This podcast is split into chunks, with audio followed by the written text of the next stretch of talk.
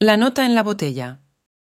La ruptura de la botella la noche anterior dejaba su plan a merced de la marea. Decidió entonces hacer de la nota un barco de papel.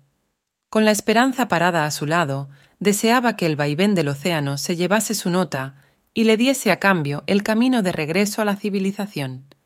Sobre la piedra que eligió como muelle, lo vio perderse de vista entre las aguas, que se mecían con las olas coronadas por burbujas de espuma salada.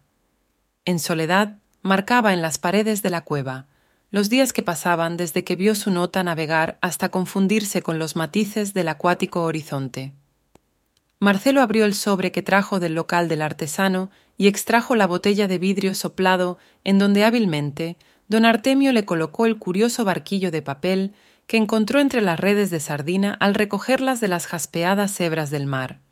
En la plegada cubierta de la nave de papel se mostraba una mancha negruzca, que había hallado tope en el borde de la proa.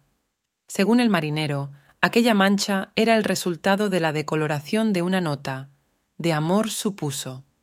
De aquella nota sólo sobrevivían unas cuantas letras separadas unas de otras, insuficientes para hacer una conjetura más acertada.